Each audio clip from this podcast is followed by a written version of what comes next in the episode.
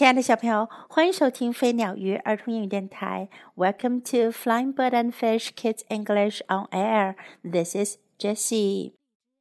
Jessie 老师曾经讲过关于阳光小先生朱乐 Jules 的几个故事。今天呢，，Jessie 老师再为你讲 Jules 的另外一个故事。Jules chooses yellow and blue. 朱乐选了黄和蓝。Daddy is going to paint Jules' bedroom. 爸爸要粉刷朱乐的卧室了。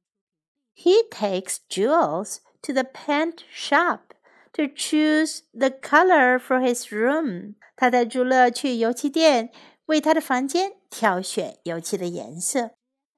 What color would you like? asks Daddy.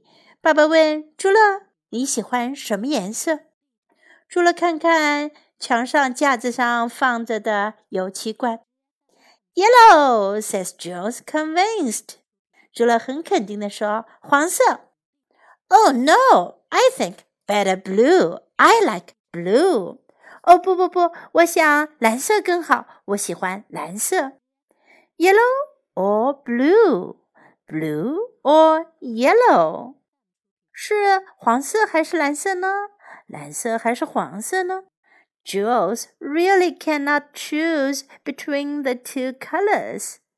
朱乐拿不定主意了，这两个颜色可真不好选呢。I have an idea, says Daddy。爸爸说：“我有个主意。” They buy two pots of paint。他们买了两桶油漆，one pot of blue paint and one pot of yellow paint。一桶蓝色油漆， 一桶黄色油漆。At home, Daddy pours the blue paint and the yellow paint together into a bucket. 在家里，爸爸把蓝色的油漆和黄色的油漆一起倒进了一个大桶里。Then Jules stirs the paint mixture. 接下来呀，朱乐就开始搅拌这混在一块的油漆。He stirs in a bucket with blue and yellow paint. 他在这有着蓝色颜料和黄色颜料的大桶里使劲的搅啊搅啊。What a surprise! Jules shouts after a while. 过了一会儿，朱乐惊奇的喊了起来：“多让人惊讶呀！” The mixture of the two paints has become another beautiful color. 这两种颜料混在一起，变成了另外一种漂亮的颜色。小朋友们，你们知道这是一种什么样的颜色吗？Yes, green. You're right. 你答对了，是绿色。Daddy then paints Joe's bedroom in green. 爸爸把朱拉的卧室粉刷成了绿色。我们先来一起练习一下，在故事中我们能学到的一些有用的表达。Daddy is going to paint Jules' bedroom。爸爸要粉刷朱乐的房间。Paint 是油漆、粉刷的意思。Daddy is going to is going to 表示即将要做什么事情。Daddy is going to paint Jules' bedroom. Choose the color，选择颜色。choose 挑选选择，choose the color. What color would you like? 你喜欢什么颜色？What color would you like? I like blue. 我喜欢蓝色。I like blue. Yellow or blue? 黄色还是蓝色？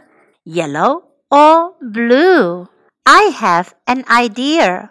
我有个主意。 I have an idea. At home 在家。At home. One pot of blue paint 一桶蓝色油漆。Blue paint 蓝色油漆。One pot of blue paint. One pot of yellow paint 一桶黄色油漆。One pot of yellow paint. What a surprise! 多让人惊讶呀！What a surprise! After a while，过了一会儿。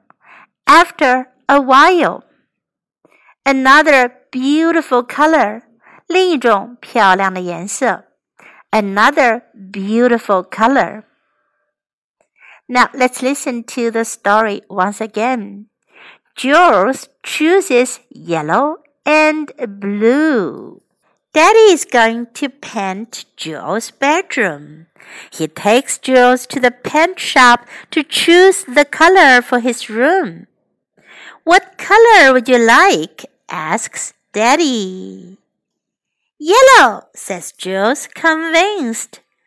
Oh no, I think better blue. I like blue. Yellow or blue? Blue or yellow? Jules really cannot choose between the two colors. I have an idea, says Daddy. They buy two pots of paint, one pot of blue paint and one pot of yellow paint. At home, Daddy pours the blue paint and the yellow paint together into a bucket. Then Jules stirs the paint mixture. He stirs in the bucket with blue and yellow paint. What a surprise! Jules shouts after a while. The mixture of the two paints has become another beautiful color. Daddy then paints Jules' bedroom in green. 小朋友们，朱乐喜欢的颜色是什么？你们知道了吗 ？What color would you like？你喜欢什么颜色呢？你知道怎样用英文说各种颜色吗？来跟杰斯老师一起说：Red，红色；Red，Yellow，黄色。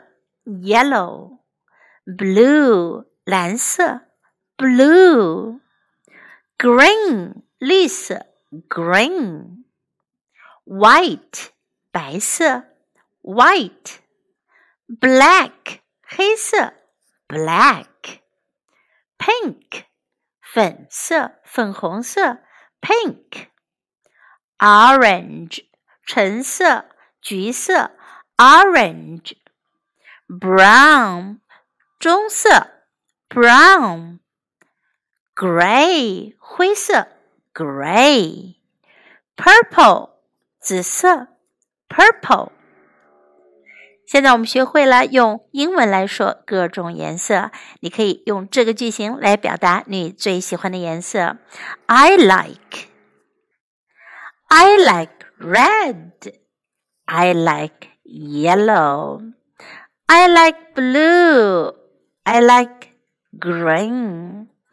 I like white. I like black. I like pink. I like orange. I like brown. I like purple. I like red. I like yellow. I like blue. I like green. I like white. I like black. I like pink. I like orange. I like brown. I like purple. OK，听完今天的故事了，今天收获非常大，让我们一起记住这些英文颜色的名称哦。Thanks for listening. Until next time. Goodbye.